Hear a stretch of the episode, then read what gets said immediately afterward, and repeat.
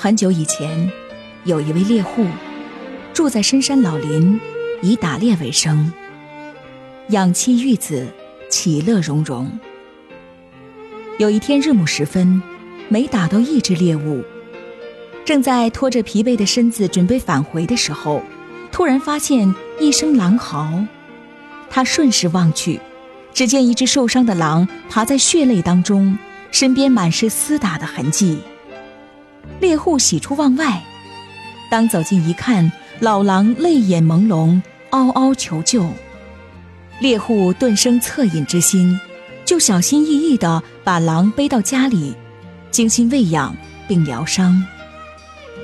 媳妇好言相劝，让他把狼杀了，以绝后患。他痛斥妻子。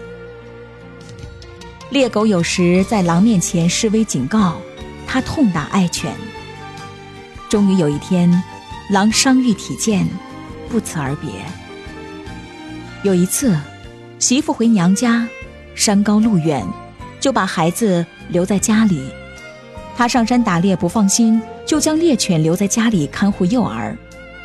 晚上回家时，眼前的一幕彻底将他惊呆了。儿子躺在地上，已经断气，满地血迹。猎狗也浑身是伤，满嘴血迹，爬在儿子的身边，嗷嗷直叫。猎户不容分说，追着猎狗一阵痛打。当追到房后的时候，发现他曾经喂养过的那只狼浑身是伤，死在了那儿。这时，猎户才明白眼前的一切，一边安慰被误会的爱犬，一边嚎啕大哭。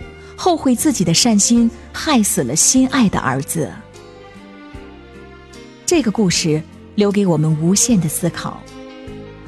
你的朋友圈肯定有三种人：一、人性朋友，志同道合，亲密无间，最低也能说人话、办人事，具有最基本的人性；二、狗性朋友，知恩图报，忠诚可信。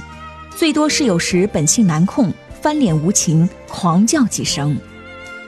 三，狼性朋友，用着叫爷，不用充爹，能利益共享，有难各奔东西，甚至反咬一口，为了自身的一点点利益，什么事儿都干得出来。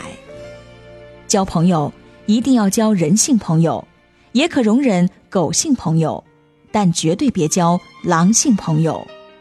对野兽的容忍，就是对自己和家庭的犯罪。